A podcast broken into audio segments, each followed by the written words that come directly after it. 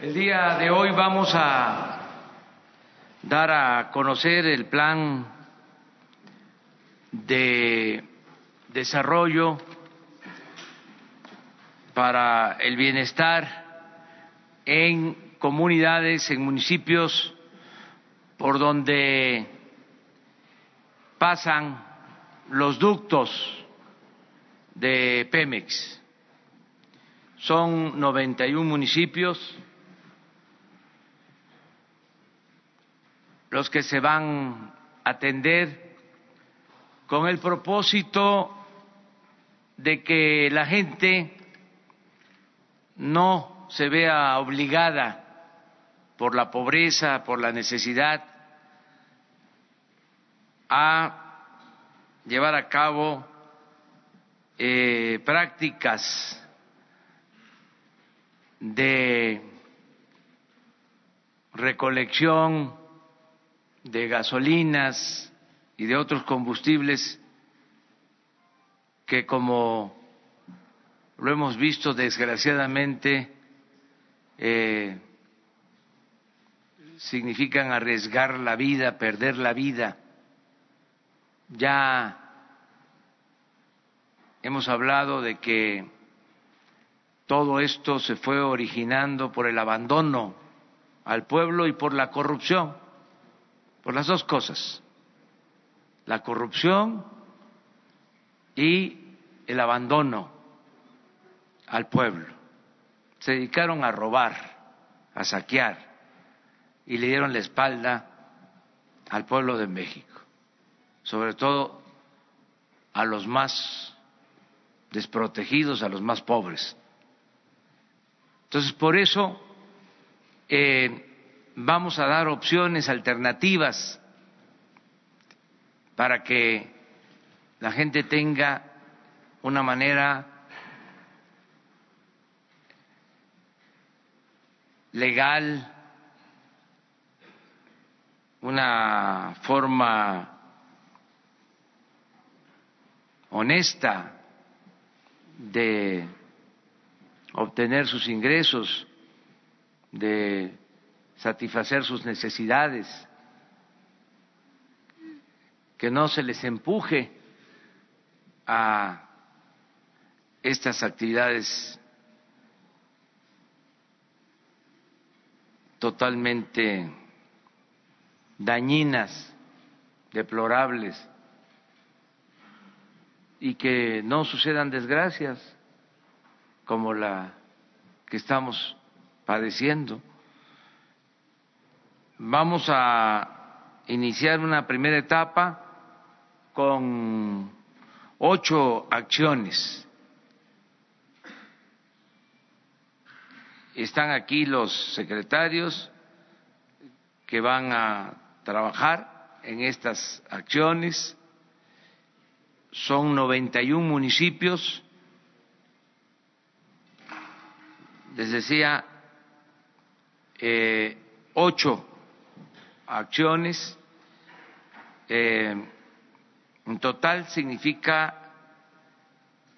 eh, beneficiar a un millón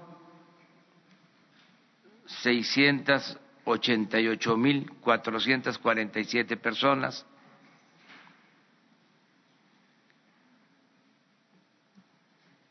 y es una inversión de tres mil ochocientos cincuenta y siete millones. Es una primera etapa. Y no es eh, para mediano plazo o largo plazo, mucho menos. Ya comenzó esta acción. Y esta primera etapa va a estar eh, iniciada, eh, consolidada en febrero, a finales de febrero.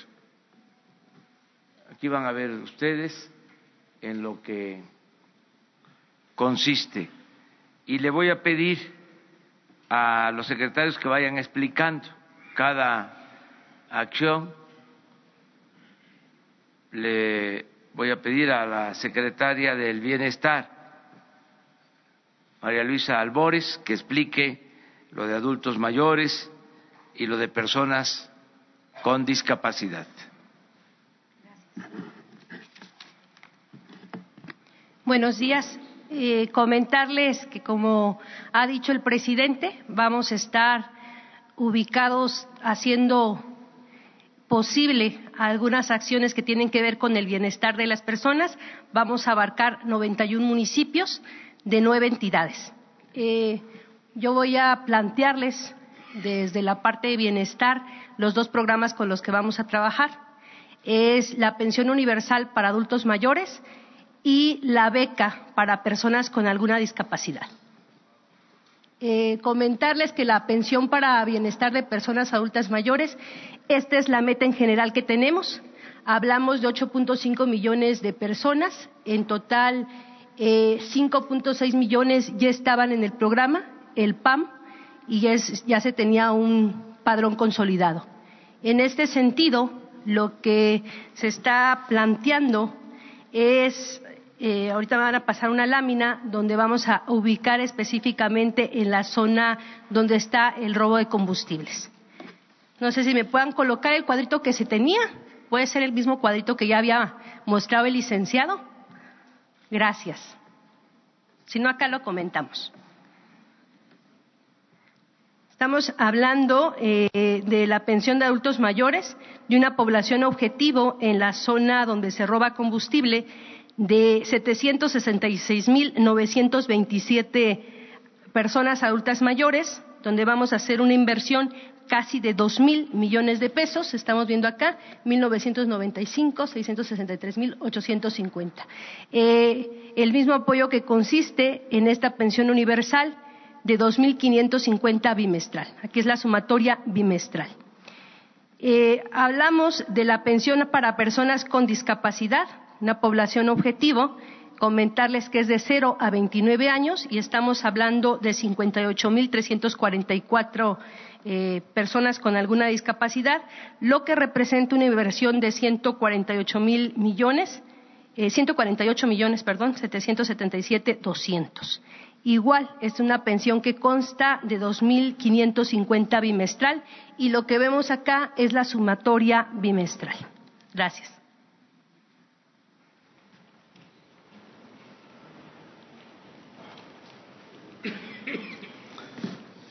Con su permiso, señor presidente, muy buenos días tengan todos ustedes. Producción para el Bienestar es uno de los cuatro programas de orientación social ejecutados por la Secretaría de Agricultura y Desarrollo Rural. Los objetivos de este programa son los de proporcionar apoyos directos por hectárea a 2.8 millones de pequeños productores y así contribuir a la autosuficiencia alimentaria.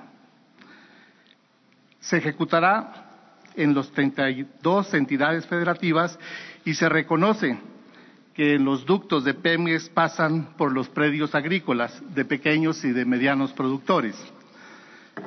Para atender las localidades agrícolas con mayor incidencia en los robos de los combustibles en los ductos de Pemex, la Secretaría de Agricultura otorgará pagos anticipados de este programa a los pequeños y medianos productores. Si me pasan la siguiente lámina, por favor. Como ustedes pueden ver, se atenderán 85 municipios en ocho entidades federativas. Se tendrá un beneficio para, mil, para 140.664 productores, lo cual va eh, a meritar una inversión de 530 millones de pesos. Los productores generalmente tienen en estos predios cultivos asociados con maíz, trigo, sorgo, cebada, frijol, arroz y alfalfa, en una superficie que totaliza cuatro mil, seis, cuatrocientos, perdón, cuatrocientos seis mil seiscientos veintiún hectáreas. A los productores se les apoyará con mil seiscientos pesos por hectárea, a pequeños productores que tengan hasta cinco hectáreas y mil pesos por hectárea para productores que tengan más de cinco y hasta veinte hectáreas. Esto se hará a través de pagos directos, pagos sin intermediarios a productores que tenemos ubicados en el padrón. Es un padrón georreferenciado, este es localizados tanto por su superficie, su tamaño e inclusive los cultivos que desarrollan. Eh, se hará un depósito directamente a la cuenta de los productores y este programa también pretende eh, la reactivación productiva en las zonas rurales, el incremento de la producción, también generará ingresos y empleos en las zonas rurales.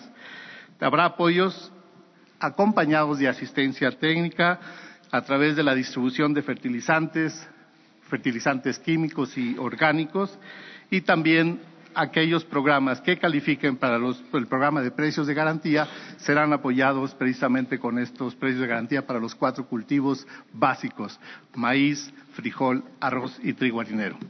Es todo lo que quería informar, señor presidente.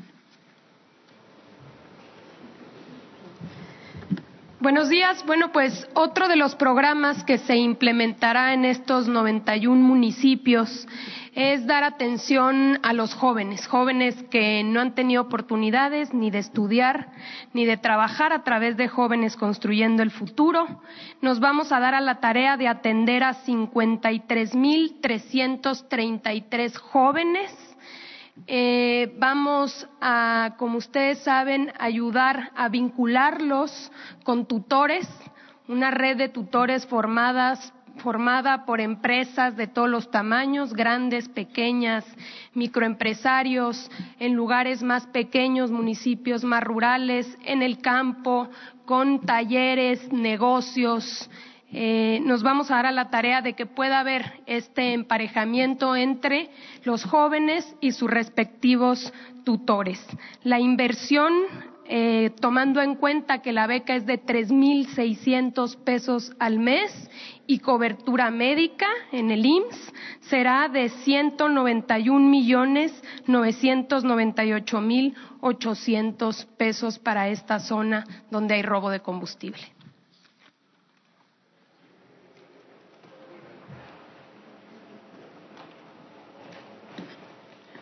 Buenos días. Eh, como saben, eh, la instrucción es que entremos todos los programas precisamente de apoyo social y en el área económica tenemos programas muy específicos para reforzar estas acciones. En el programa de Tandas para el Bienestar, que está acá, es un programa novedoso. Lo consideramos novedoso porque va dirigido a la base de la pirámide productiva y del empleo para detonar la economía local y regional. Novedoso porque además va de manera directa a las personas que solicitan los apoyos. El programa se dirige a personas que ya cuentan con un negocio en esta zona. Estamos abarcando en este programa de tandas a siete estados con alrededor de 30 municipios. Se entregarán financiamientos a 21.712 personas por un monto total de 130 millones 272 mil pesos. Es un monto promedio por persona de 6 mil pesos. Y de este total tenemos 624 personas que se localizan en el municipio minero de Pénjamo, Guanajuato, que recibirán financiamiento por un monto de 3 millones 744 mil pesos. Las personas identificadas tienen una edad entre 30 y 64 años, habitan en estas localidades y están generando ya empleos. Las personas beneficiadas tendrán que pagar abonos de 500 pesos al mes durante un año sin intereses y si pagan puntualmente tendrán accesos a segundos y terceros créditos y apoyos. La entrega de la tanda en la zona está programada para la segunda quincena de febrero. Gracias.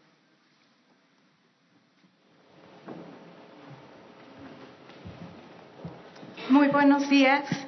Me toca presentar eh, el programa de becas de la Coordinación Nacional de Becas del Bienestar Benito Juárez y en los 91 municipios lastimados por el robo de combustible tendremos 636.573 becarios de los siguientes niveles educativos. 380.076 en educación básica, 214.612 en educación media superior. Ahí hay que recordar que el gobierno de México está impulsando una beca universal que será entregada a alrededor de 4.2 millones de estudiantes de educación básica de las escuelas públicas del país. Además, vamos en busca de 55.137 estudiantes de educación superior que estarán eh, becados a través de la parte educativa de este programa de jóvenes escribiendo el futuro. Eh, es una inversión de 1.157 millones con 129 mil pesos. Muchas gracias. Bueno, estos son los programas. Eh, ya inició eh, la entrega de apoyos, la dispersión de recursos y en un mes más se entregan todos estos apoyos a un millón seiscientos ochenta y ocho mil personas. Eh, la entrega es eh, de manera directa porque se ha hecho un censo que llamamos censo del bienestar y es con tarjeta, por lo general tarjetas bancarias, va directo el apoyo a los beneficiarios, no se entrega el recurso a ninguna dependencia a ninguna organización, a ningún grupo, para que ellos a su vez eh, hagan llegar a la gente estos apoyos. Es directo, hasta las tandas para el bienestar. Es una tarjeta bancaria, eh, van a recibir en promedio seis mil pesos. Tres meses de gracia sin tener que empezar a pagar. Después de los tres meses es un pago em, mensual de 500 pesos, es un año, terminan de pagar, se les aumenta a diez mil el mismo procedimiento terminan de, pagar y a 15 mil pesos, sin intereses, para fortalecer eh, las eh, actividades productivas, sobre todo de muy pequeños eh, comerciantes, muy pequeños empresarios, dueños de talleres, los que están necesitando de apoyos. Es muy alentador que del censo que llevamos de bienestar en el país se han eh, censado como beneficiarios a 20 millones de personas y han solicitado créditos cuatro millones el 20%.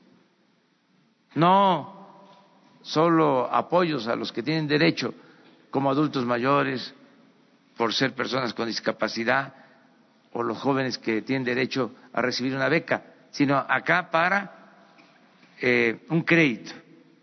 Eso es muy eh, alentador. De esos cuatro millones, eh, vamos a empezar con un millón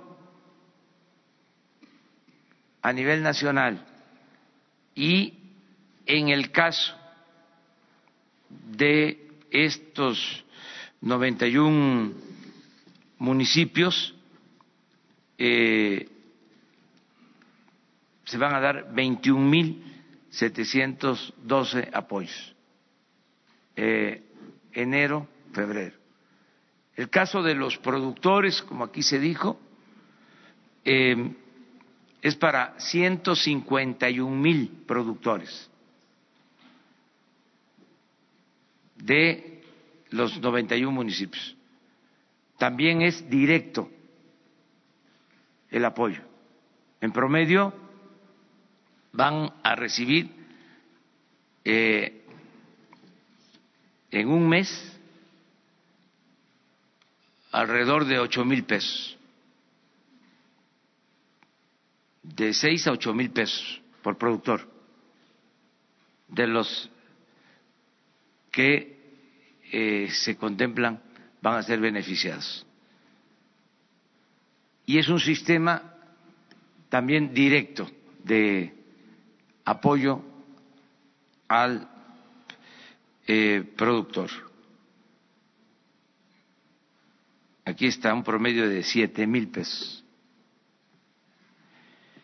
En el caso de adultos mayores, eh, se aumenta al doble la pensión. Aquí se van a beneficiar a 766 mil adultos mayores de los 91 municipios. Van a recibir 2.550 cada dos meses es universal, es decir, incluye a todos los adultos mayores.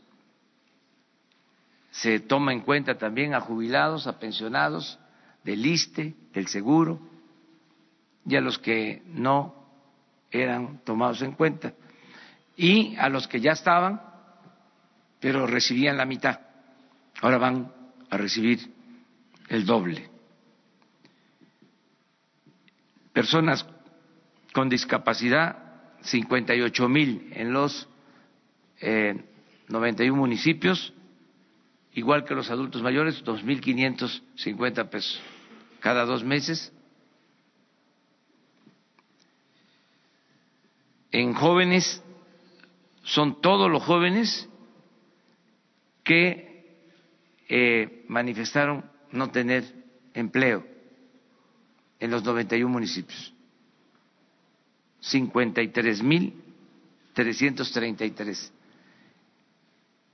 Este es un apoyo, un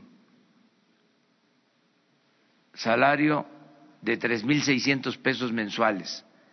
Van a estar de aprendices en tiendas, en talleres, en empresas, en el campo, en la ciudad.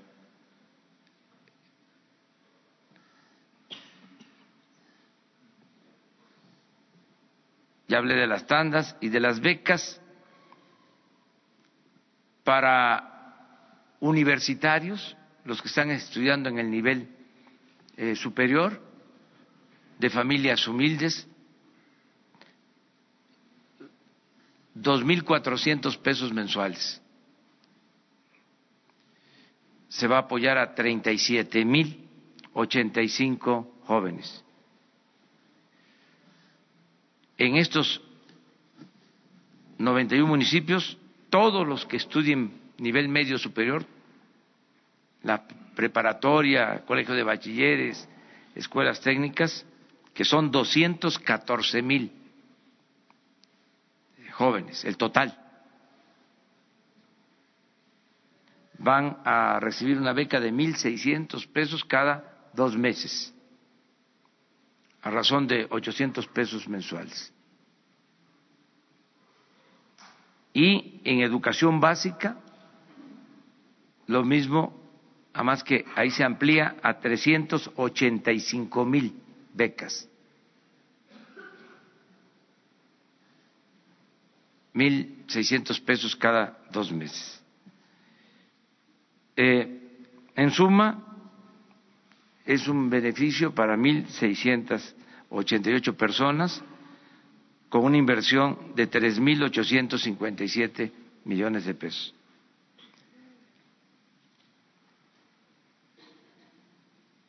Por familia van a tener un ingreso de 6 a 8 mil pesos, porque van a haber domicilios en donde recibe el apoyo el adulto mayor, pero también eh, hay una beca para estudiante o se complementa con una eh, tanda. Entonces, eh, es un apoyo importante. No hay límite para este programa. Todo lo que se requiera. Esta es una primera etapa. Pero vamos a enfrentar así la práctica em, lamentable de eh, el tener que recoger gasolina de zanjas o de fugas o de tomas clandestinas para que no haya desgracias, que la gente cuando haya una fuga, que haya una toma clandestina, que los inciten a que vengan a recoger combustible, no se acerquen, no vayan, no hagan eso, pero que tengan opciones, que tengan alternativas, porque esto se fue eh, dando porque se abandonó a la gente. Ningún apoyo eh, a los ciudadanos y además los apoyos que se autorizaban se quedaban en el camino, no llegaban este, los intermediarios se quedaban con el dinero, una gran corrupción. Entonces, esto va a mejorar mucho la situación eh, económica, social de estas zonas y de todo el país. Eso es lo que queríamos informarles. Ahora sí, abrimos. Buenos días, señor presidente. Eh, tres preguntas. Eh, la primera, ayer el fiscal general de la República dice que va a citar a militares, a empleados de Pemex para abrir esta investigación. Usted ha dicho que su gobierno va a colaborar, que no tiene nada que ocultar, pero también quisiera saber hasta ahora eh, qué documentos se han entregado, si ya se le ha entregado a la Fiscalía expedientes y cómo garantizarle a la gente que esta vaya a ser una investigación em, independiente, que desde su gobierno usted ha dicho muchas veces que su gobierno es diferente, pero cómo garantizar y, hacer una especie de, mm, pues sí, darle esta garantía a la gente que no vaya a haber eh, línea o corrupción en este sentido. Y en estos apoyos que nos está, que nos está diciendo, ¿habrá eh, recursos adicionales o estos ya son los que se tienen contemplados en el presupuesto y nada más se enfocarán en estos 91 municipios? Y también saber qué tipo de empresas ya están interesadas en contratar en, a los jóvenes en este programa de Jóvenes Construyendo el Futuro en estos 91 municipios específicamente. Gracias. Sí, todo el apoyo a las investigaciones de la Fiscalía y eh, sin ocultar nada, sin impunidad. No vamos a hacer lo mismo que hacían los gobiernos anteriores. Toda la información. Cero corrupción y cero impunidad. Eso es lo que puedo contestar a tu pregunta. Eh, estos son programas que se van a aplicar en 91 municipios y desde luego que hay obras del gobierno federal, hay otras acciones, pero esto lo consideramos que va directo a la gente. Es lo que más va a impactar socialmente. Lo tercero que me preguntaste. Sí, todos los recursos. Pero eh, estos ya se tienen contemplados en el presupuesto sí, o tenemos presupuesto suficiente. ¿Y ya se han entregado expedientes específicos a la, a la Fiscalía, señor presidente, para esta investigación? Sí, sí. ¿De, de Pemex, de Sedena? Todas las pruebas. Este, la Dirección de Inteligencia Financiera de Hacienda ha entregado, por poner un ejemplo, todos los expedientes a la Fiscalía relacionados con el robo de combustible. Todos. Eh, si requieren información del ejército, de la Marina, de Pemex, de cualquier eh, dependencia, se van a entregar todos los informes. No hay nada que ocultar. No somos iguales a los anteriores. Eh, lo otro eh, ¿qué es que ¿qué empresas ya están interesadas en contratar a los jóvenes en estos 91 municipios? Ya se están haciendo este los enlaces, porque no solo son empresas, como son municipios eh, pequeños, pobres, eh, pues eh, se tiene que buscar el enlace con pequeños comerciantes, con pequeños productores, con dueños de talleres, los tutores tienen que ser eh, de las comunidades, puede ser que haya alguna empresa cerca y la verdad eh, todos están ayudando, los empresarios, comerciantes, prestadores de servicios, pero es una labor, porque no es eh, entregarles los 3.600 pesos mensuales al joven, eh, sin tutor, sin que haya capacitación, porque lo que queremos es que eh, aprendan. Hablamos de aprendices. Entonces, es ir haciendo las parejas. O sea, un eh, dueño de una pequeña empresa que pueda tener 10 jóvenes, los está enseñando y la nómina se paga con este programa, pero él tiene que estar eh, enseñándoles y orientándolos, porque no solo es la enseñanza técnica, lo que queremos es que el joven eh, que no tiene empleo, que ha sido desatendido, pues este tenga eh, un tutor un orientador.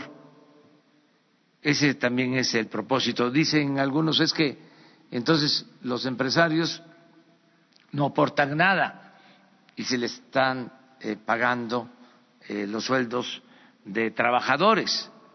Sí aportan mucho su enseñanza, el que eh, le dediquen tiempo a los jóvenes, son como maestros, que están ayudando. Eh, eso es lo que ya se está haciendo en todos lados. Eh, ahora que vamos a, a, Cambay y que vamos a los eh, municipios de visita de esta zona, ya vamos a entregar apoyos y ya se van a enlazar este, tutores con jóvenes en este caso. Pero había otra pregunta que... Ah, del presupuesto no hay límite. Sí, porque, y esto lo quiero aclarar. Para empezar, como su nombre lo dice, es presupuesto. Es un estimado.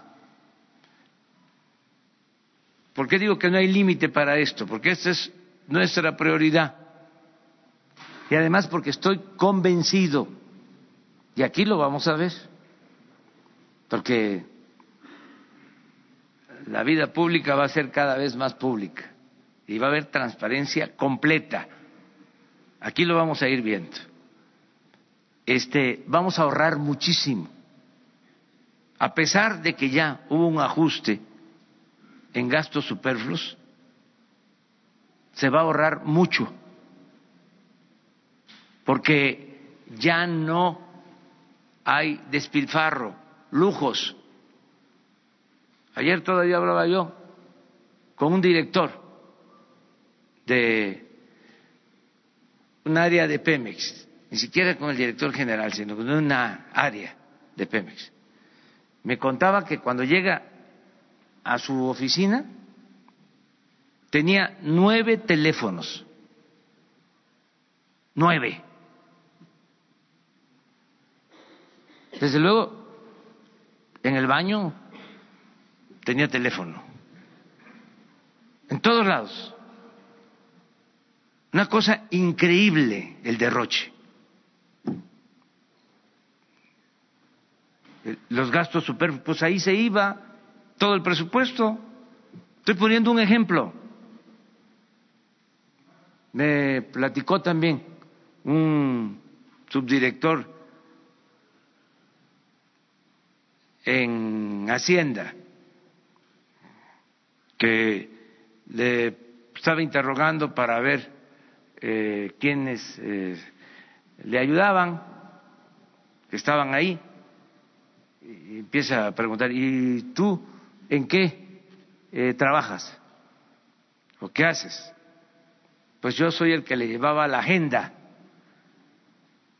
al subdirector. Así.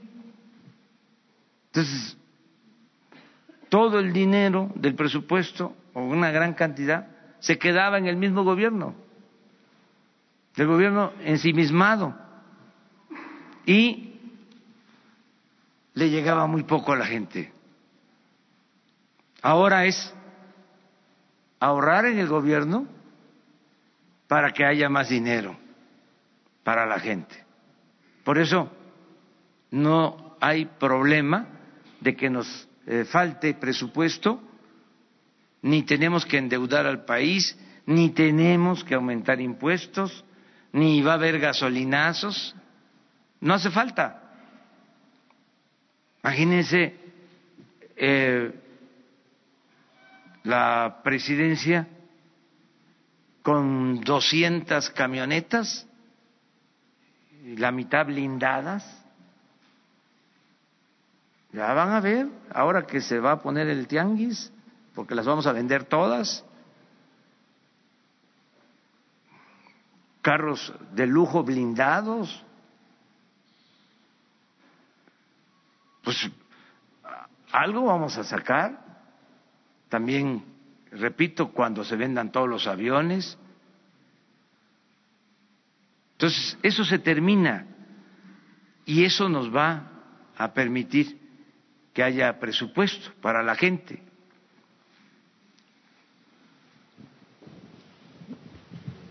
Hola, señor presidente. Buenos días, Daniela Barragán. Sin embargo, eh, preguntarle si tienen ya identificados los grupos criminales que operan el huachicoleo, independientemente de la guerra, que, del combate que están, que están llevando a cabo. Es decir, si hay un mapa estructurado de quienes operan por región e incitan a gente a robar. Y en caso de que la respuesta sea así, si se va a hacer público y si con base en esto eh, usted va a modificar este, su estrategia de seguridad personal. Gracias. Sí, hay este grupos que se dedican a esto, sin duda. Em, yo lo decía ayer, por necesidad la gente que eh, recoge este, en recipientes muy poca cantidad y es como para eh, darles eh, protección a los grupos. Eh, es una base que fueron creando eh, de protección, que es lo que queremos eh, atender. Y los grupos que tienen el negocio em, y que no dejan de hacerlo.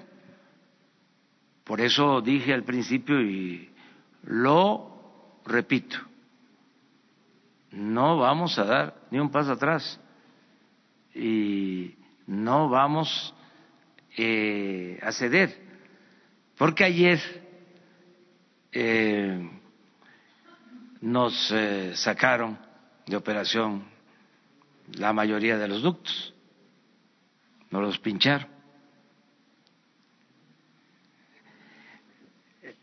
Provocaron fugas, en algunos casos peligrosas. Afortunadamente la gente ya no acudió, pero nada más el ducto Salamanca-Guadalajara nos lo sacaron cuatro veces eh, de operación. Y nos sacaron el ducto de Tuxpan Azcapotzalco, que ya habíamos logrado estabilizarlo durante varios días y ayer este lo sacaron de operación. Desde luego estamos reforzando las brigadas para este echarlos a andar, pero no nos vamos a cansar nosotros. Y yo espero que la gente nos siga dando su apoyo, su respaldo. Eh, no va a haber problema eh, por esta acción de ayer de desabasto. Eh, ya estamos actuando, ya estamos rehabilitando estos daños, ya está funcionando de nuevo el Tuxpan Azcapotzalco, que es muy importante porque son 160 mil barriles diarios y es el ducto que abastece eh, la Ciudad de México y el Estado de México. Pero ya estamos en esto, ya avanzamos a pesar de que eh, constantemente nos están sacando el, de operación el ducto de Salamanca a Guadalajara, vamos avanzando en el abasto para ir normalizando en Jalisco todo el abasto de gasolina. Ya estamos trabajando en eso y también ya vienen las pipas. Ya eso nos va a ayudar mucho porque vamos a tener en una primera etapa más de 700 pipas.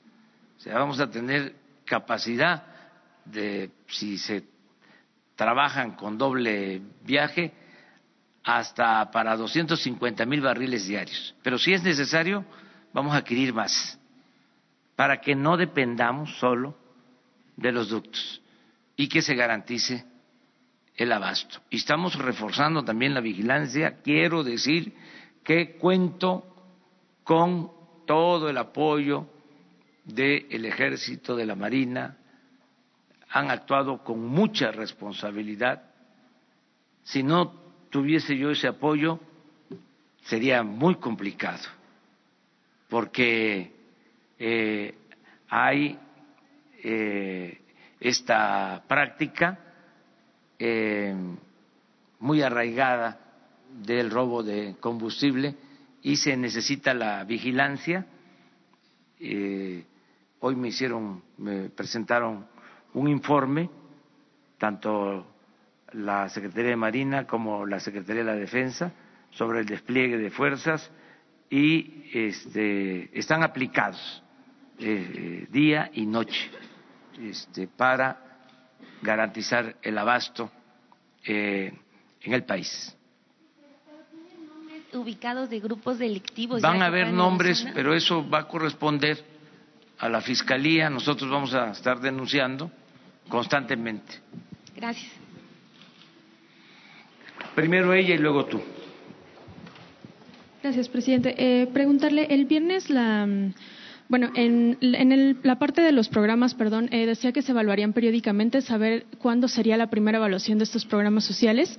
Y el viernes la Coparmex comentaba que eh, consideraban que se había creado en los primeros 50 días de su gobierno un eh, ambiente adverso para los, empresarios y, los negocios. Ayer, por ejemplo, el FMI, el Fondo Monetario, perdón, recortaba la expectativa de crecimiento para para México, eh, considerando que había un ambiente incierto para inversiones. Eh, ¿Usted cómo considera que, ha sido, que han impactado estas decisiones o quizás podrían impactar en el sector privado? Pues yo veo muy bien este, el impacto de estas acciones. Se han visto bien en el mercado internacional con inversionistas extranjeros. Cada quien tiene su manera de medirlo Yo con datos les puedo decir que eh, se ha apreciado el peso en estos 46 días como en 4 o 5 por ciento. No quiero este, echar las campanas al vuelo, no quiero ser triunfalista, pero eh,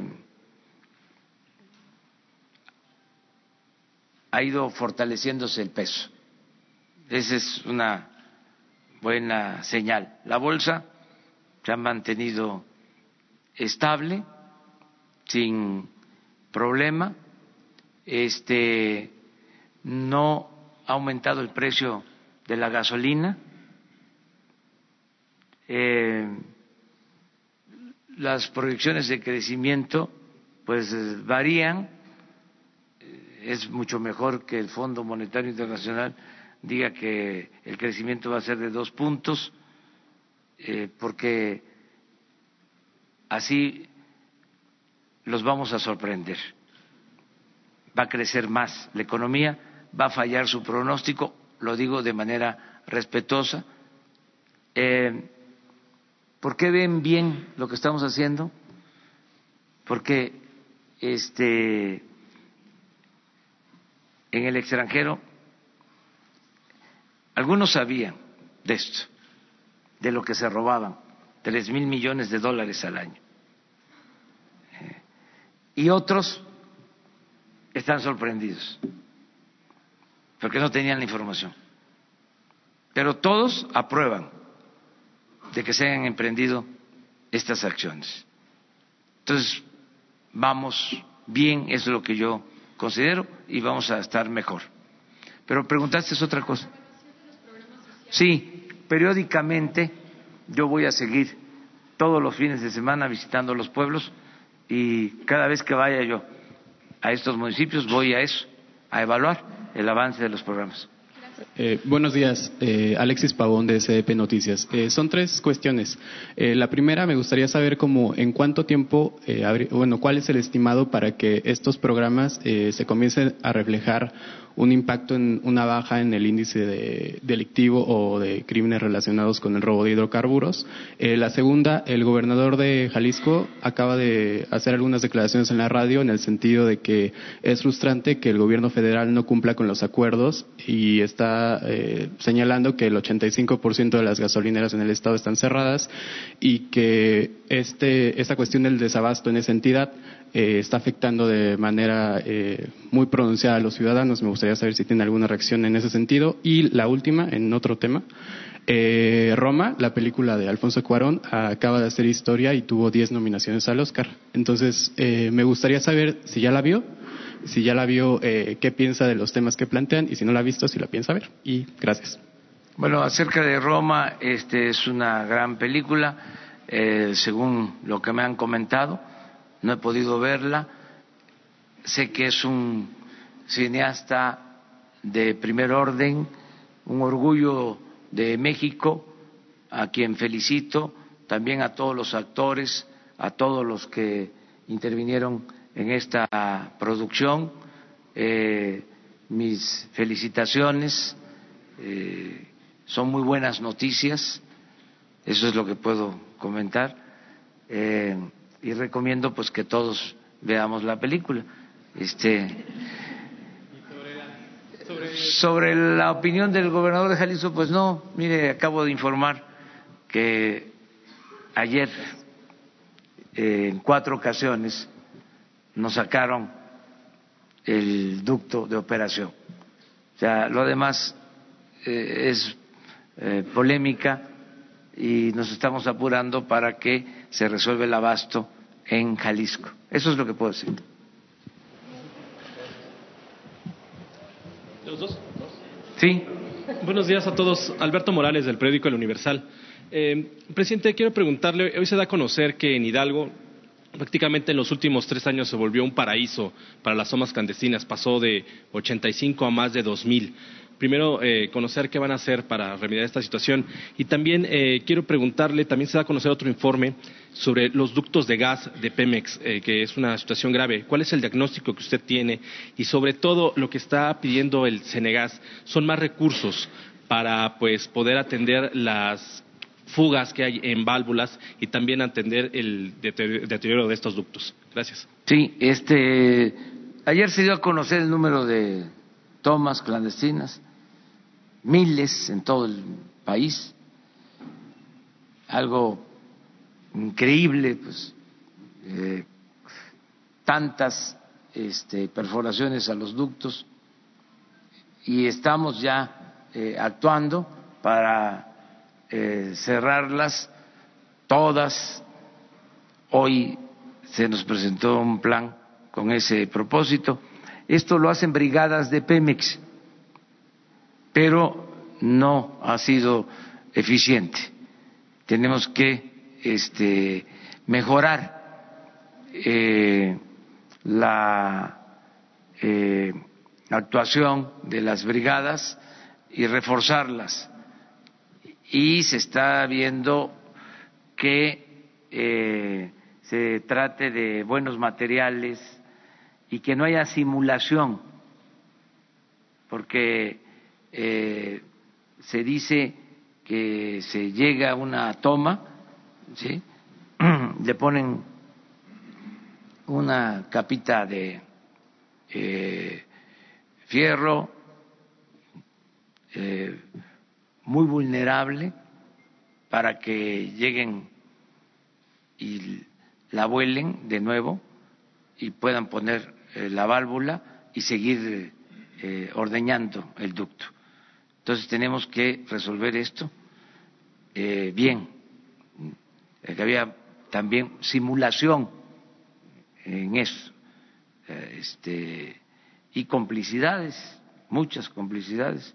Entonces estamos buscando que esto se atienda, se resuelva, sin el apoyo de la gente, porque también eh, se agredía a los de las brigadas que iban a reparar fugas o a la misma policía, al ejército.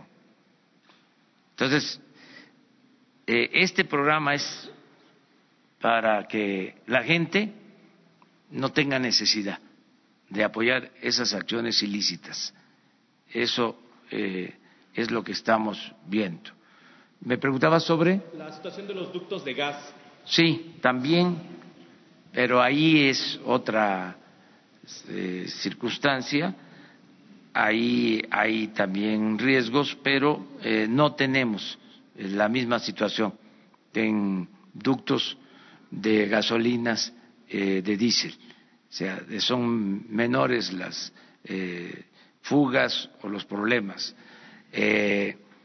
ahí incluso se creció en el número de ductos. Yo se los explicaba de que como en este periodo neoliberal eh, los ductos que se construyeron fueron para gas, fueron gasoductos, porque se empezaron a dar las concesiones para la generación de energía eléctrica con gas a empresas particulares y se dieron concesiones para eh, crear los gasoductos. Ahí eh, hubo un crecimiento en la red. Donde no creció fue en los ductos para gasolinas y para diésel. También aquí hay algo que no debemos de olvidar y aprovecho en buenos términos hacer un llamado a los que recibieron concesiones para importar combustible. Porque ¿qué fue lo que sucedió con la reforma eh, energética? Entre otras cosas, que eh, Pemex iba a dejar supuestamente de distribuir las gasolinas y se dieron permisos de importación a empresas para importar un millón quinientos mil barriles diarios. Consumimos ochocientos mil. En total, con diésel, un millón doscientos mil. Y se dieron permisos por un millón quinientos mil. Y solo están importando cuarenta mil barriles.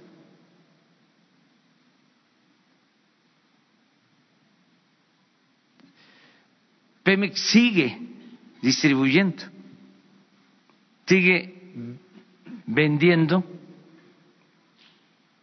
el diésel, la gasolina, a pesar de que se entregaron estas concesiones. Entonces, el llamado es, porque son empresas grandes, con capacidad para adquirir combustible, es más, se dedican a la venta de combustible, muchas de ellas, y tienen permisos para importar gasolinas. Esto ayudaría mucho en una circunstancia como en la que estamos, a que no tenga Pemex que estar distribuyendo el 95% de todos los combustibles que se consumen en el país. Entonces es un llamado a las empresas que tienen, que les entregaron estas concesiones. No es el momento para decir que vamos a quitarles las concesiones. Los estoy exhortando a que ayuden y que cumplan con los contratos. Lo mismo eh, hablar del precio de las gasolinas. Aquí tengo que hacer un reconocimiento a los distribuidores en general, porque no han abusado ante la escasez, ya han mantenido el precio. Pemex les entrega un precio y ellos venden la gasolina al público con un margen de utilidad de un peso setenta centavos, un peso ochenta centavos. Hay unos, muy poquitos, que se pasan, que abusan. Nada más mandarles a decir que estoy pendiente. Y vamos a instrumentar, lo debería de hacer el organismo regulador, o, ojalá y lo lleve a la práctica, pero le vamos a hacer una recomendación al organismo eh, regulador para que se establezca un sistema de información al público, un quién es quién en los precios de las gasolinas, quién es quién en los precios de las gasolinas y que se pueda saber cuánto cuesta la gasolina en cada una de las gasolineras, en los centros de distribución, que el ciudadano sepa cuánto está costando la gasolina.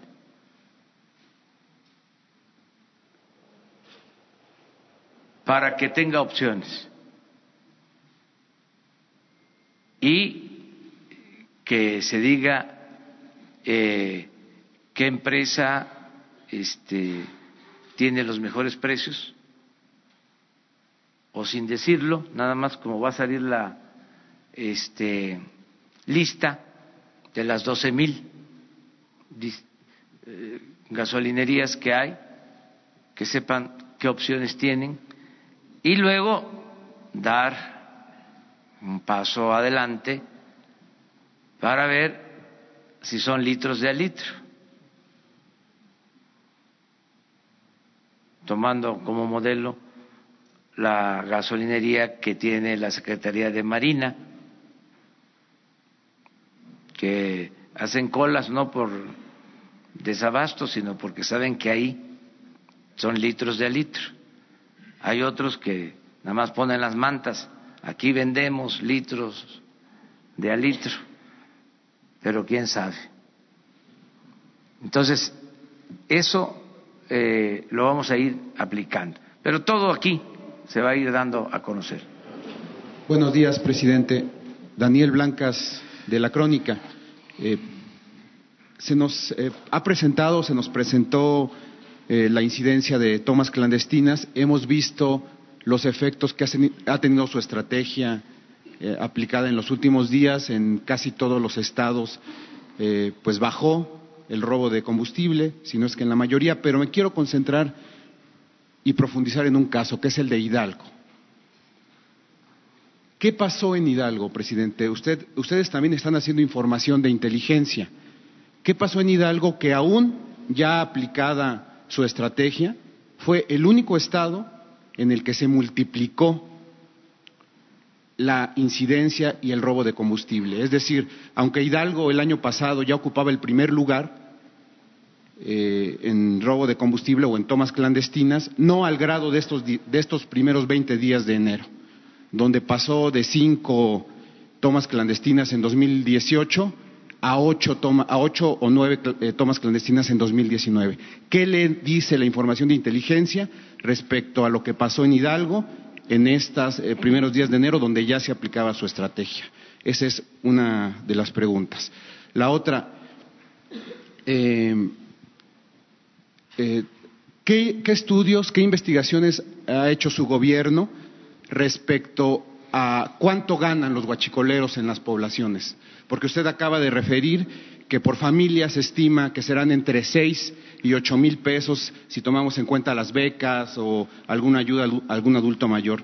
¿Es competitivo eso que se está ofreciendo a las familias en relación a lo que gana una familia de huachicoleros, porque también tenemos nosotros como periodistas referencias de lo que les pagan por las cubetas, etcétera. ¿Ustedes qué estudios han hecho, qué investigaciones para comparar si esto que les está ofreciendo puede ser competitivo con lo que les está ofreciendo el crimen organizado? Esas son dos preguntas para usted. Me gustaría hacerle también una pregunta a la secretaria alcalde. Eh, eh, si hay algún plan B respecto a la implementación del programa Jóvenes Construyendo el Futuro, porque es evidente que faltan plazas. En el último reporte que usted eh, nos eh, hacía favor de compartir hablaba de un millón cien mil jóvenes ya inscritos y solamente trescientos mil plazas disponibles, es decir, un déficit de ochocientos mil plazas. Es evidente que no alcanzan las plazas porque no hay empresas, porque no hay talleres, no hay suficiente, eh, digamos, oportunidad. ¿Hay algún plan B para que quizás los jóvenes no necesariamente tengan que, eh, tutores con este tipo de fórmulas y quizás algún eh, programa de implementación social, etcétera? A ver, primero. Em, sí hay. Estamos justo dándonos a la tarea de, de abrir este programa. Se mm, faltaba información a partir de que hemos presentado el programa aquí han ido aumentando mucho el número de espacios, el número de tutores, el número de empresas y recordemos una cosa, también va a participar el sector público con el 20% eh, digamos de los espacios, 10% el sector social. Entonces, sobre todo en aquellas zonas donde hay mayor dificultad, pues habrá mayor presencia de sector público para poder vincular a estos jóvenes, pero no tendría resultados un programa si no se vincula con un tutor. No puede haber un plan en el que solamente se le dé el recurso, porque de lo que se trata es de que estos jóvenes pues realmente a través de la práctica se capaciten, aprendan y se incorporen al mercado de trabajo. Entonces vamos a trabajar de manera más focalizada ahora en estas zonas, pero sí hay, hay talleres, hay micronegocios, hay eh, de todos los tamaños y, vamos a seguir trabajando para que haya suficientes para todos los jóvenes que han mostrado interés en el programa. Miren, lo de Hidalgo eh, tiene que ver con lo que sucede en otras partes. Eh, por alguna circunstancia, siempre por la pobreza. Si se hace un análisis sobre dónde eh, se arraiga más la práctica del el robo de combustible, es en las comunidades más pobres. Eso está eh, probadísimo, donde hay más necesidad donde hay más problemas sociales de desintegración de las familias, de abandono de los jóvenes. Ahí está. Eh, sobre lo que ganan, eh, les pagan muy poco. Un joven que es ocupado, como se dice, de informante o halcón, recibe tres, cuatro, cinco mil pesos, cuando mucho. El negocio lo tienen arriba. Es mucho este, el riesgo, es eh, que hay mucha necesidad y mucha pobreza en el país. Ayer hablaba yo, son 60 millones de mexicanos, jóvenes, 16 millones de jóvenes en la pobreza. O sea, se fue creando una gran reserva de eh, jóvenes para eh, alimentar estas prácticas antisociales. Y se atendió o se simuló que se iba a atender el problema con medidas coercitivas que tampoco, ¿eh? porque no se eh, cuidó a la gente, no se eh, creó un buen sistema de seguridad pública, tampoco, pero todo era operativos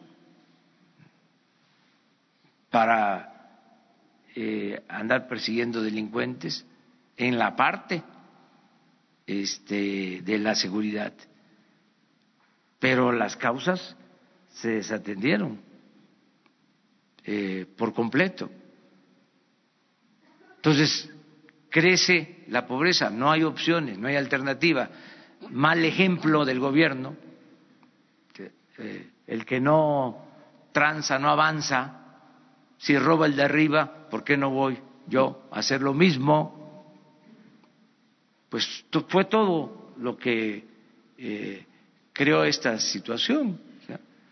Entonces yo sí estoy convencido que con estos planes vamos, me preguntaban en cuánto tiempo, en muy poco tiempo. Además porque la gente es buena, buena, buena. Tenemos un pueblo noble, un pueblo honesto es que estos eh, gobernantes han sido muy malos, muy malos. O sea, no eh, merecemos vivir así. Eh, hay muchas riquezas naturales, un pueblo bueno, pero un mal gobierno. Eso es lo que se ha padecido durante mucho tiempo. Esto que les decía yo, imagínense un servidor público de tercer, cuarto nivel que tiene en su oficina nueve teléfonos. O el que se sube a un carro y este, lleva no sé cuántos este, em, cuidadores. E, e, esa actitud, o sea que, o el que gana 600 mil pesos mensuales. Entonces, ¿dónde está la sensibilidad? ¿Dónde está eh, la vocación de servicio? No hay nada. Es la búsqueda de lo material, es el individualismo, ¿no? sea, no hay principios, no hay ideales, no hay eh, amor al prójimo. Entonces, todo esto tiene que ir cambiando, o sea, se deterioró por completo. Eh, no solo fue la crisis económica, sino también la crisis de bienestar social y la crisis por pérdida de valores. Eso es lo que vamos a enfrentar. A ver, atrás. No, quedó una duda respecto a lo de Hidalgo. La, dice usted la pobreza, pero la pobreza ya existía desde. Ha crecido. ¿Qué, ¿Qué, pasó en estos 19 días? ¿Tiene usted información de que algunas bandas criminales se trasladaran de Guanajuato, de Puebla, no, Hidalgo? No, no, no, no, no. No, eh, se habla mucho de eso, que ya llegó eh, un nuevo grupo, sí, pero eh, aún así si fuese así, este, lo que desgraciadamente sucedió venía pasando. O sea, eh, no fue la primera vez ¿sí? que se recogía este combustible ¿sí? en este municipio. Atrás. Sí, sí. Ah, ah, usted, sí. Pero primero ella, luego él y luego tú que quedaron de ayer. Sí. De acuerdo, ya. Gracias. Buenos días, presidente. Mara Rivera de Enfoque Noticias. Eh, yo le quisiera preguntar, en la Cámara de Diputados está la revisión de la ley de Pemex. Eh, se dice que en esta ley se cambian los órganos, eh, las facultades del órgano interno, se le darían mayores facultades al director general, se le restarían al Consejo de Administración. Esto va eh, acompañado con la política que tiene de precisamente combatir todo este asunto de la corrupción. Y bueno, y a propósito de la película Roma, yo quisiera preguntarle, el INEGI da un dato de dos, cuatro puntos millones entre trabajadoras y trabajadores domésticos, pero no tienen eh, condiciones laborales. Han luchado este sector de la población por incorporar precisamente eh, las, mm, no sé si son cambios al, al artículo 13 de, del Seguro Social que les darían tan solo pues aguinaldo o, y no a expensas de pues el el sentido de uno del patrón, eh, vacaciones que no tienen. Entonces, el gobierno de Peña lo más que les prometió fue promover eh, impulsadas en el Congreso, pero pues no, sé, no les dijo cuándo. Eh, eh, hubo un compromiso de hacerlo y también incluso eh, cumplir con el convenio 189 de la OIT. En, el, en su gobierno, en la cuarta transformación, les dará justicia este sector. Y bueno, y en cuanto a la contratación de jóvenes, queríamos saber si habrá una lista de, por ejemplo, saber qué empresas, eh, se me ocurre la de Salinas Pliego, va a contratar a jóvenes, eh, habrá un censo o cómo se sabrá cuántos cuántos jóvenes se irán sumando. Y por último, si, si tienen el dato de cuántos van eh, las personas que han fallecido por lo de los accidentes, se decía 91 hasta el día de ayer, si tienen el dato actualizado, presidente. Sí, este, vamos a apoyar a las trabajadoras domésticas. Eh, esto quiero que la secretaria del Trabajo se los eh, explique y acerca de los eh, fallecidos y la situación en que están los enfermos. Por eso le pedimos aquí al doctor Jorge Alcocer que estuviera para informarles. Bueno, como ustedes saben, a partir de la decisión de la Suprema Corte de Justicia de, de declarar eh, inconstitucional un artículo de la Ley del Seguro Social donde establecía que era voluntario el inscribir a las trabajadoras del hogar para tener seguridad social, eh, se está haciendo un piloto por parte del Instituto Mexicano del Seguro Social de la mano de la Secretaría del Trabajo que se presentará próximamente, porque la idea es tener un mecanismo ágil, sencillo, para que los empleadores puedan responder a esta obligación y entonces sí todos podamos eh, inscribir a las trabajadoras del hogar en el Seguro Social.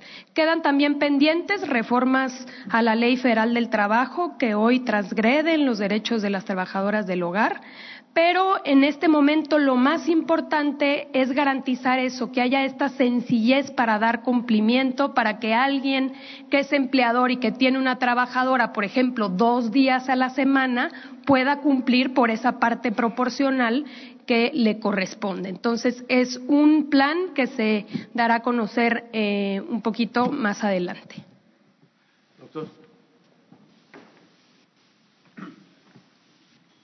Muchas gracias, señor presidente. Muy buenos días. Continuando con este importante, aunque triste, eh, censo, eh, ayer nos quedamos con 89 pacientes fallecidos y 51 hospitalizados. Eh, en las últimas horas han fallecido cuatro más, lo que suma en este conteo 93. De los pacientes hospitalizados, Hubo un reajuste con el traslado de, uno de ellos a Galveston, que ayer se mencionó para hoy, y otros cinco traslados, pero no fuera de nuestro país, sino reubicando a pacientes básicamente eh, de los que estaban en, Pachuca y, que quedaban algunos en Tula. En Esmiquilpan solo queda uno, desafortunadamente muy grave, que tiene muy mal pronóstico. Hemos encaminado también otras acciones importantes de prevención, llamando a la población, a los familiares y en general al uso indebido de bidones y de recipientes donde se toma agua. Y vamos, ustedes tal vez ya conozcan, a distribuir las consecuencias de tener ese uso, de que tres de cuatro mexicanos, según INEGI, utilizan recipientes para tomar agua o garrafones y después ahí vierten estos hidrocarburos, les dan una enjuagada y los vuelven a usar y eso es muy tóxico y estará ahí este, pendiente en toda la población. Me quiero sumar, con el permiso de ustedes, a, este evento, al el evento que está tratando claramente todos estos programas sociales en lo que eh, en salud se conoce como determinantes sociales. La salud no se trata, no se ve, no se analiza, no se resuelve, sino es a través de estos determinantes sociales, lo cual estoy seguro que no solo en salud va a tener sus beneficios, sino todo en el bienestar, y estoy seguro que va a ser de éxito porque como ustedes ven están al frente mujeres. Y cuando las mujeres toman el mando, esto se vuelve más eficiente y les doy a todas ellas, desde luego también al doctor, una felicitación. Muchas gracias. ¿Perdón? Siguen hospitalizados, en, eh, eh, quitando estos, desde luego, los que ya mencioné, 46. Deberían ser 47, pero ya les mencioné que uno fue trasladado. ¿Perdón? Esta información no la manejo yo.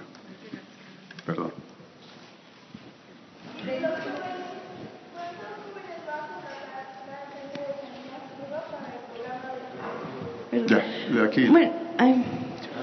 Buenos días.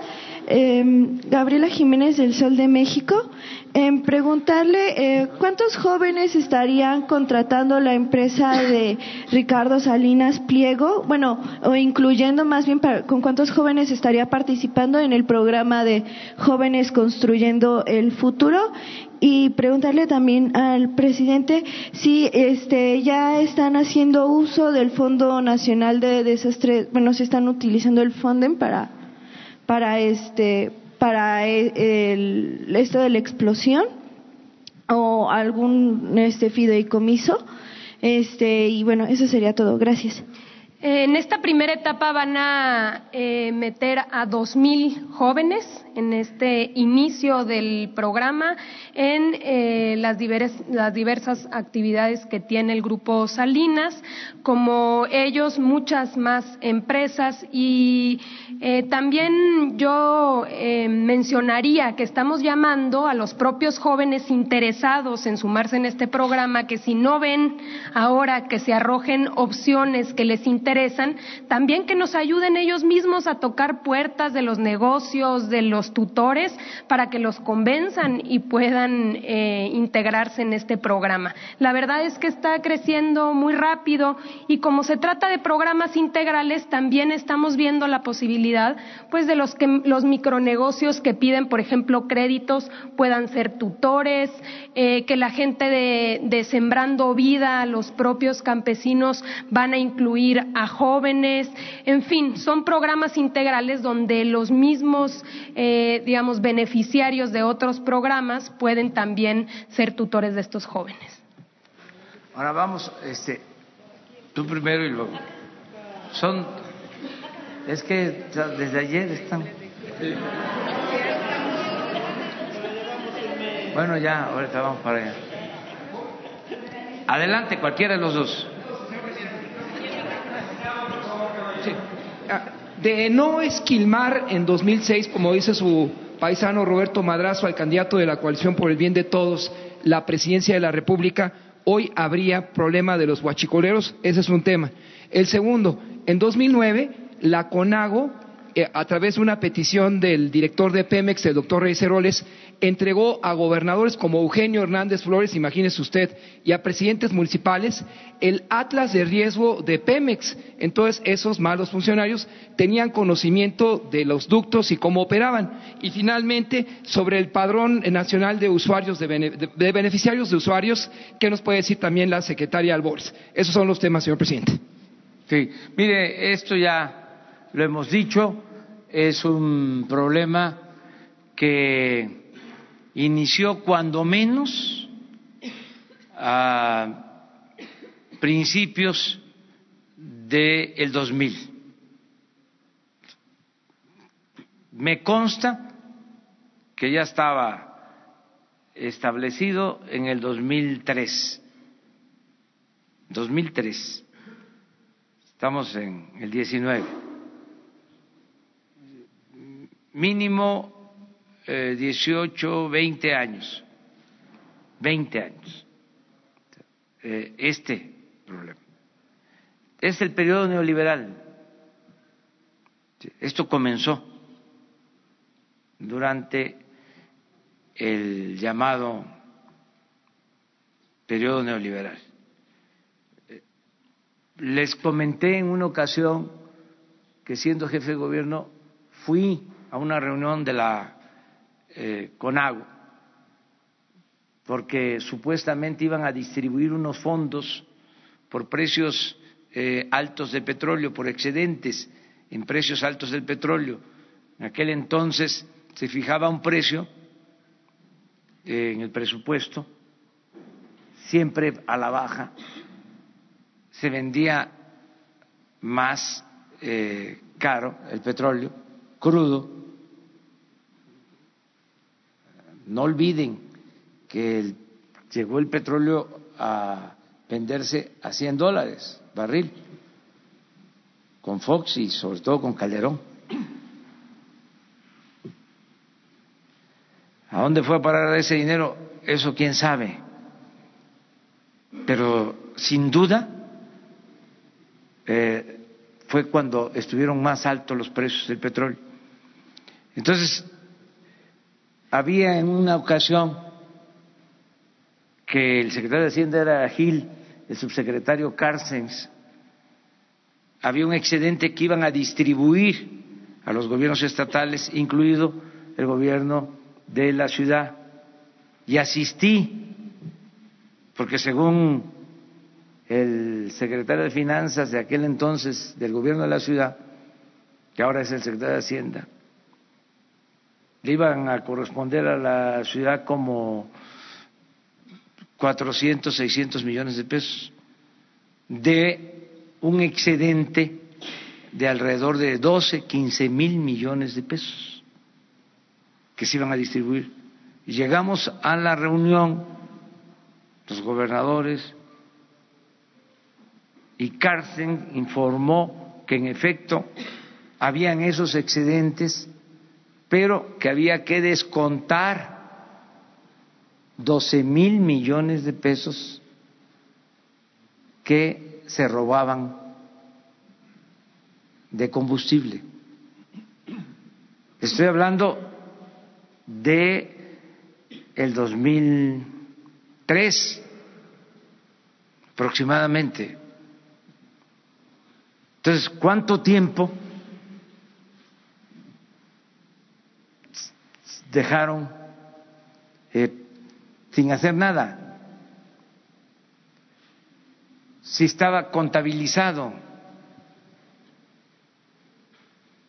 Entonces, se arraigaron estas prácticas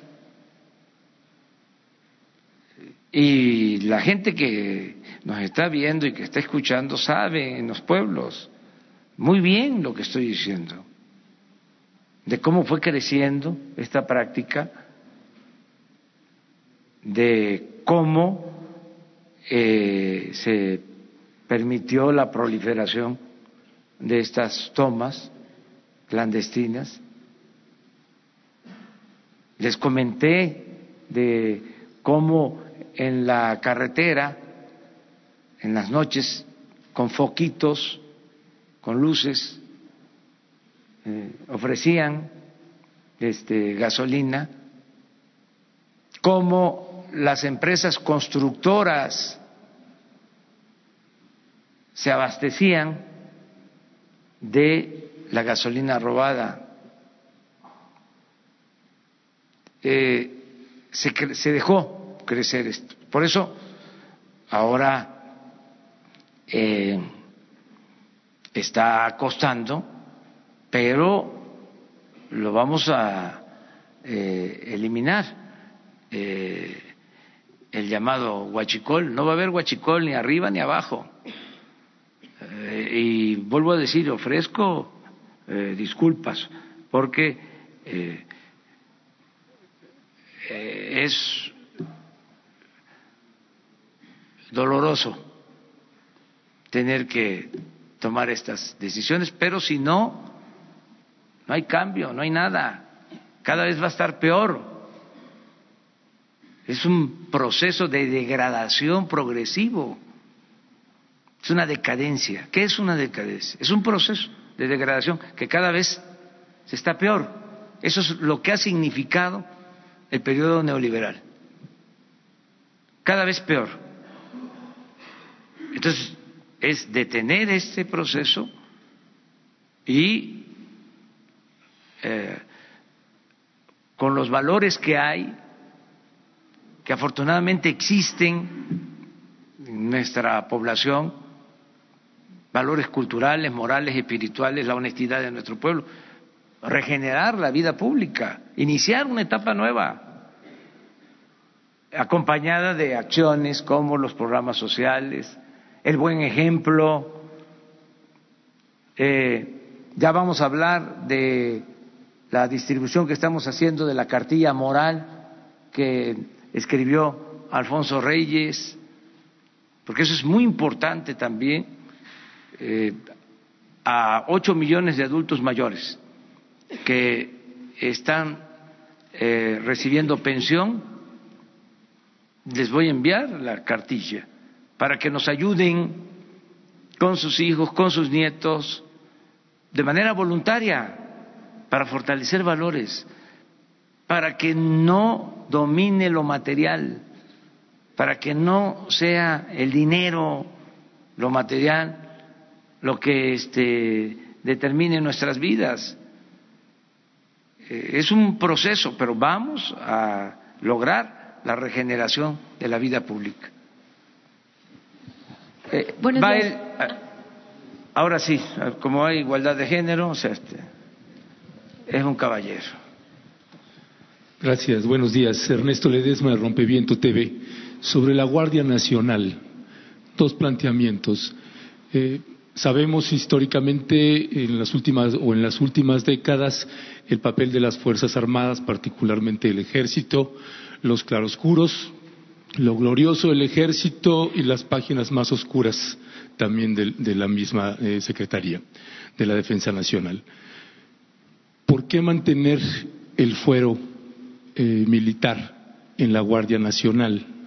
¿Por qué no aprovechar este cambio, esta transformación y esta transparencia que usted está promoviendo en su gobierno y eliminar el fuero militar, no solo de la Guardia Nacional, sino de las Fuerzas Armadas. ¿Cuál sería la razón por qué no eliminarlo si las consecuencias que hemos tenido históricamente eh, han sido tremendas? Dos, sobre esa Guardia Nacional, ¿por qué no crear una comisión mixta o civil que permita supervisar y garantizar el respeto a los derechos humanos de la población, retomando los antecedentes que hay atrás. En lo que toca a, el otro tema es sobre la compañía Nestlé y el convenio que usted hizo y el gobierno de Cuitlagua García en Veracruz, donde se firma un convenio donde también aparece Alfonso Romo en esa mesa.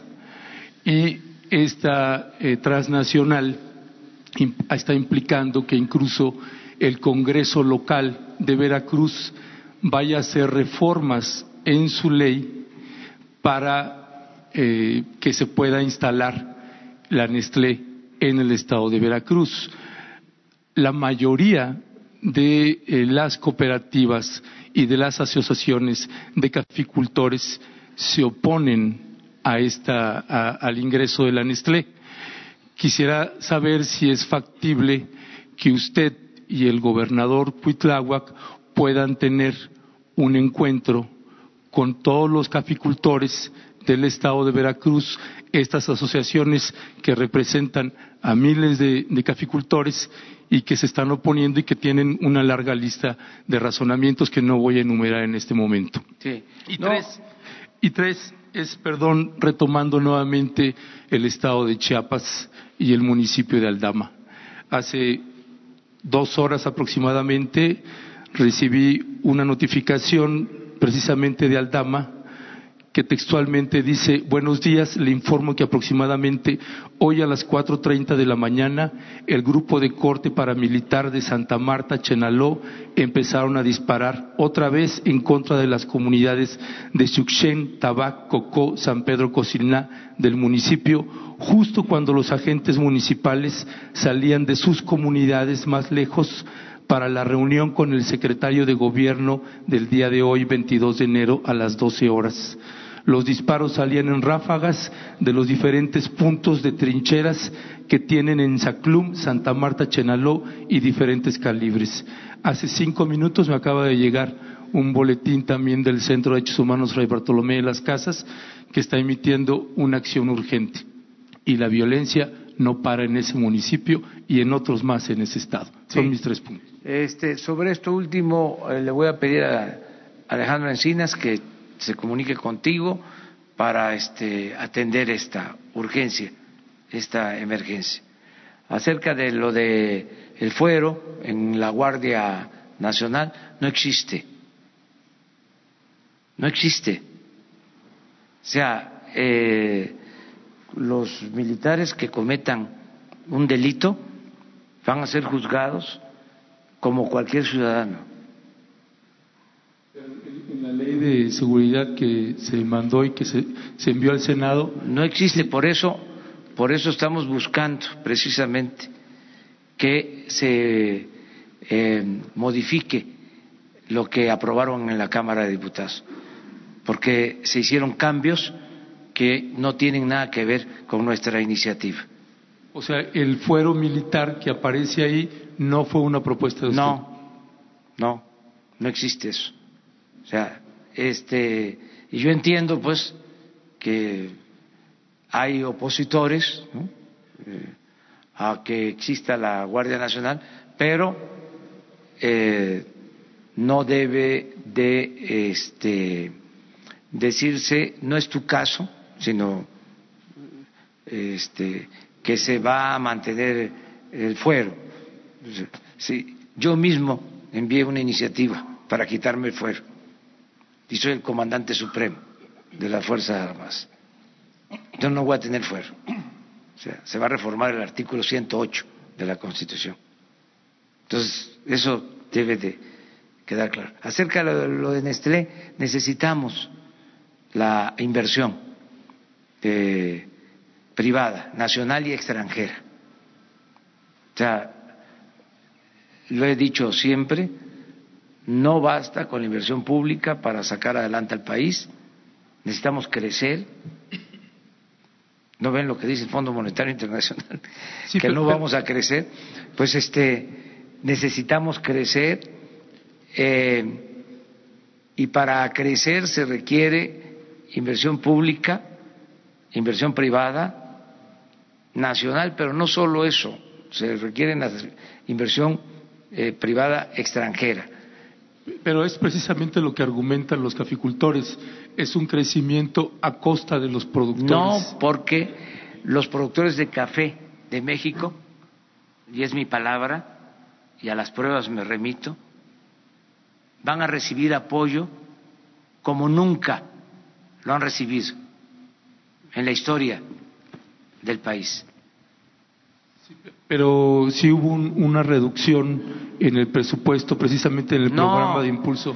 Pues, ¿cómo va a haber reducción si vamos a sembrar un millón de hectáreas de árboles frutales y maderables y de esa superficie, cuántas se va a sembrar de café? Sí, pero, pero me refiero a la CEDAR. Hay, hay, hay un. Hay, una reducción de 783 millones a 346 millones. No, no, no, no, no, no, no, no, no. A ver, Vamos por parte. Aquí me está informando. 150 mil hectáreas de café se van a sembrar. 150 mil hectáreas. Estamos hablando nada más de empleo como de 25 mil empleos, 60 mil empleos. O sea, nunca eh, en producción de café, de cacao, de madera, el plan de Sembrando Vida significa una inversión de 24 mil millones de pesos. La inversión de Nestlé son 10 mil millones de pesos. son 500 millones de dólares. O sea, para que dimensiones, o sea, lo que estamos buscando es mezclar eh, inversión, porque se necesita, necesitamos crear empleos. O sea, los programas sociales ayudan, pero necesitamos echar a andar la economía, que haya crecimiento, que haya empleo. Esto de los eh, jóvenes, por ejemplo, que no se consiguen todos los tutores, pues es parte de que la economía no ha crecido durante años. Entonces, ese es el propósito. Entonces, yo les pido nada más que eh, conozcan todo el plan y los secretarios están este, para informarles ampliamente, búsquenlos. No sé si eh, tiene comunicación con, con sí, y pero esto ahora mismo que platiquen, que te, que, te dé a conocer todo lo que se está haciendo, porque no es eh, solo tu preocupación que tú transmites, ¿no? además de, de los productores, que además es, es, es cierta, o sea, no estás inventando nada, porque ya lo escuché, sí, ya, ya me lo hicieron llegar de, de, de, la zona de productores de eh, Veracruz, sí, de manera muy eh, precisa. Pero cuando yo vaya les voy a explicar, este, pero aprovechamos para informarles. entonces, si eh, se piensa, llega una empresa este, está como eh, los que se oponen al tren Maya. Dice, es que va a afectar eh, la selva.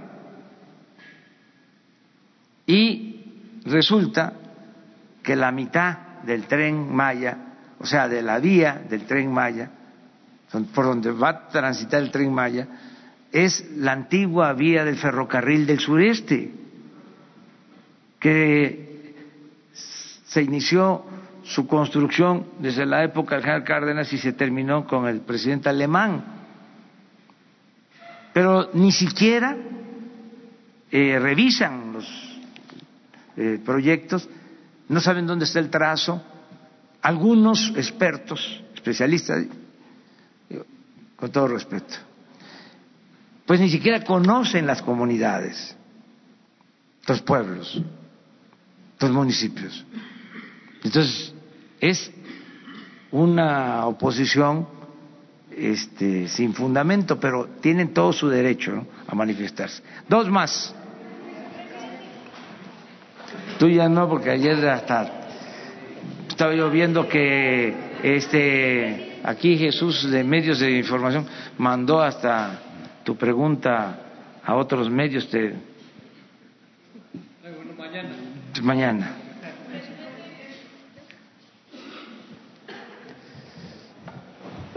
Bueno, y además les invito a la gira, ¿eh? eh a Cambay y Salahuaca, dos.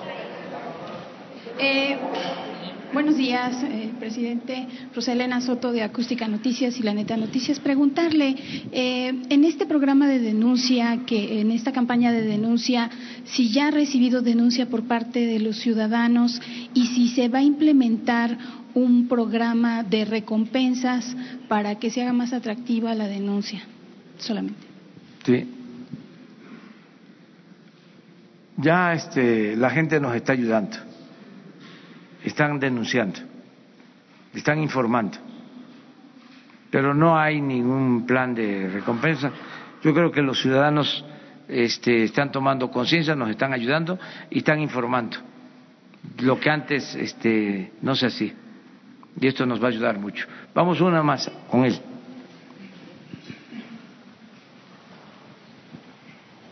Gracias, buenos días. Néstor Jiménez de la Jornada. Eh, hace un momento comentaba uh, acerca de esta posibilidad de que haya grupos del crimen organizado en Hidalgo, sobre todo. Eh, de acuerdo a reportes de los ciudadanos, hay por lo menos presencia de dos grupos criminales dos cárteles en Hidalgo que se estarían disputando incluso el control y estarían ya incluso cobrando derecho de piso a los grupos pequeños que originalmente se dedicaban a esta actividad. Ante esto, ¿habrá alguna estrategia especial, no solo para atender a la ciudadanía, sino para combatir directamente a estos grupos, estos cárteles que pues son dos de los más poderosos que han causado más daño en el país? ¿Qué acciones se van a llevar a cabo para atender esto? lo están haciendo ya este, los encargados de la seguridad pública y eh, la fiscalía. Ya están actuando sobre esto.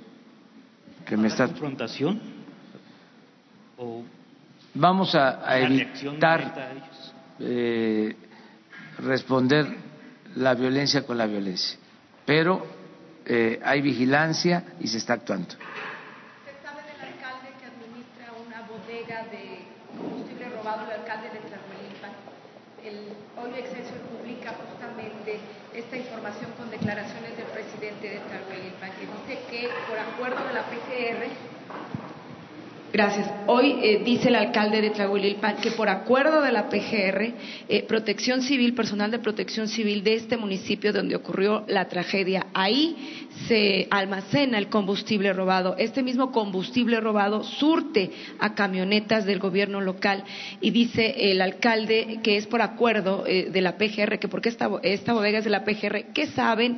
Y si hay ya investigaciones en contra del alcalde. Hay investigación sobre este caso abierta eh, eh, no se puede eh, omitir nada y la instrucción que se tiene en el Ejecutivo es que se presenten todas las denuncias y en el caso de la Fiscalía que se actúe en la investigación y que no haya impunidad. Esta investigación eh, del caso de este galerón, de este corralón, fue a partir de la tragedia o antes de la tragedia del viernes. Eso este, solamente la Fiscalía lo puede dar a conocer. ¿Exhortaría usted, presidente, al presidente municipal a que se ponga a disposición? Sí, que todos, todos los servidores públicos estén a disposición de la investigación. Gracias. Bueno, nos vemos entonces al rato.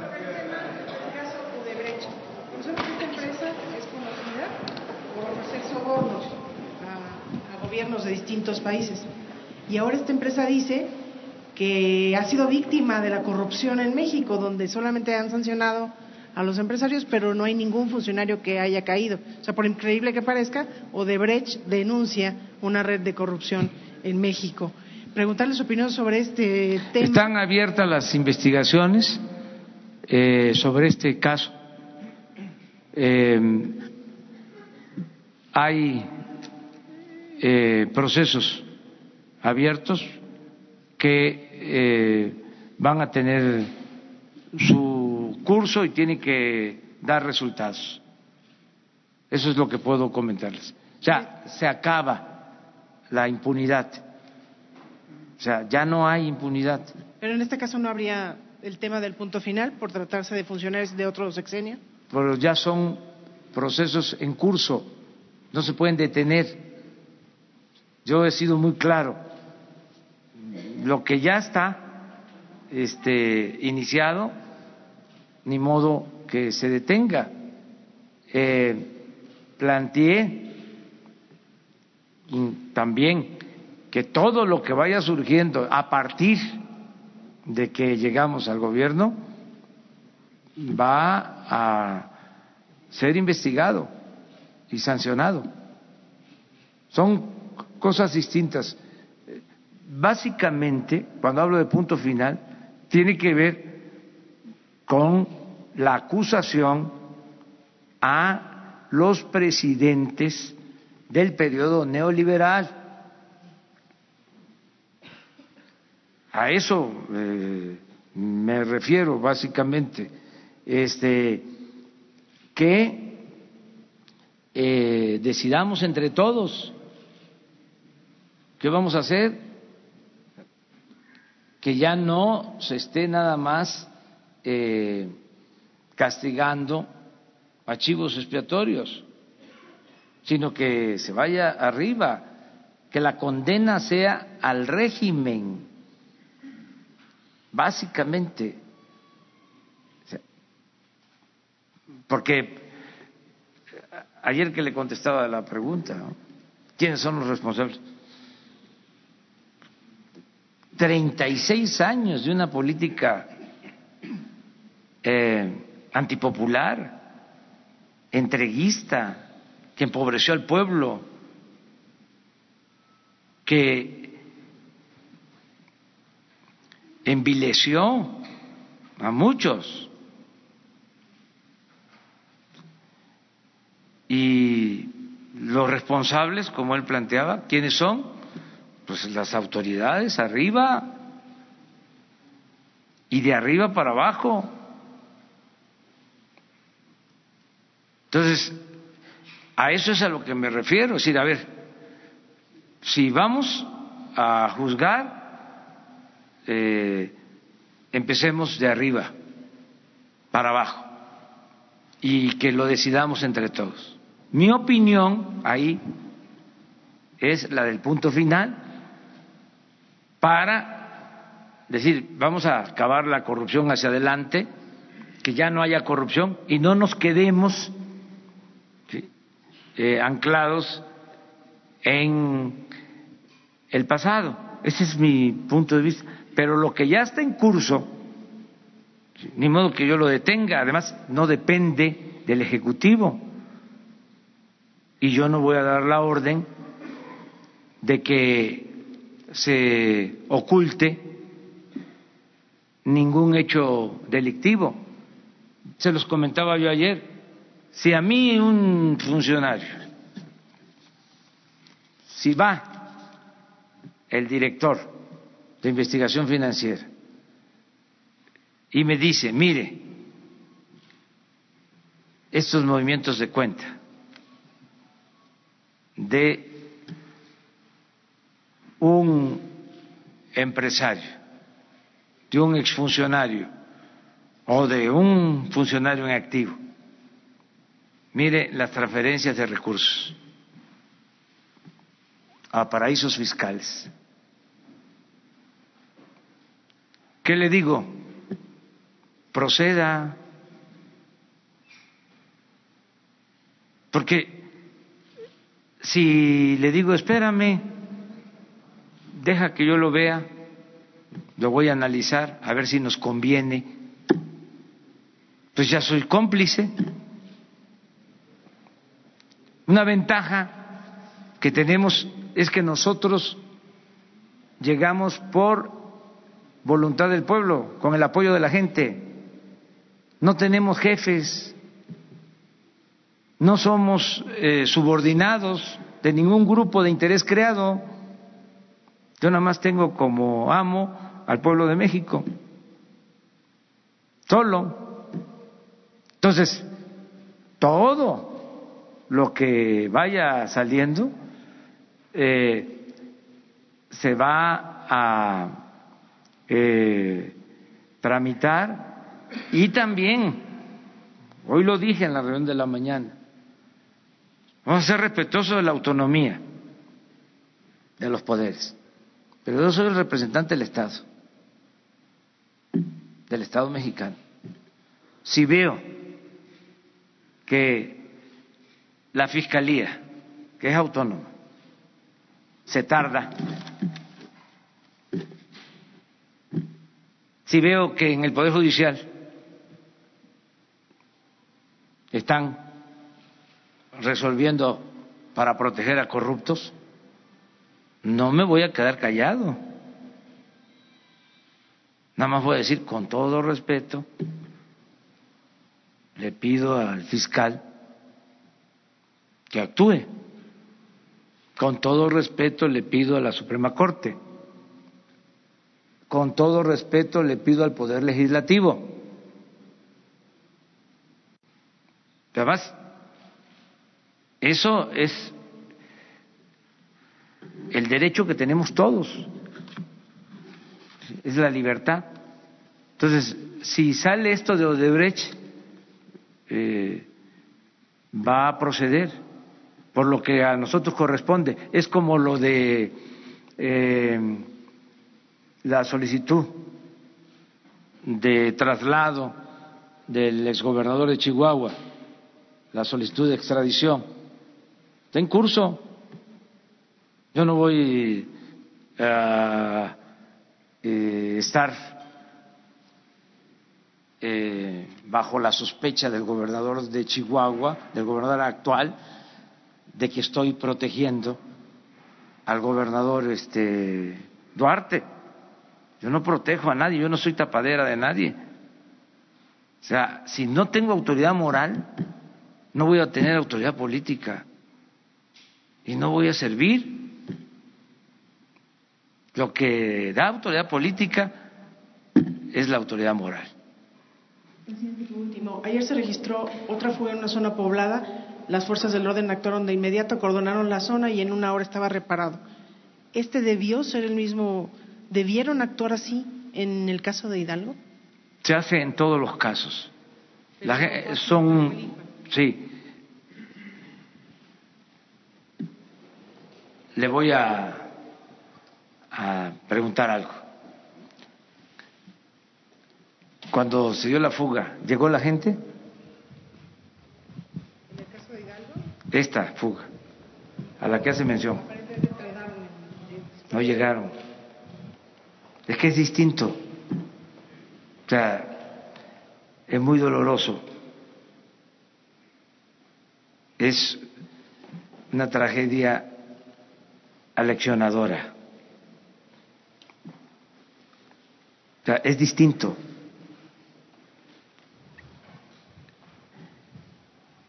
Ojalá ya no llegue la gente si hay una fuga, que nadie llegue, que no se acerque, que es un riesgo. Entonces, es mejor eh, el control en todo sentido. Entonces, lo que eh, queremos es que no lleguen y para eso los programas de apoyo, que se alejen ya de esa actividad, que se retiren de esa actividad. Muchas gracias.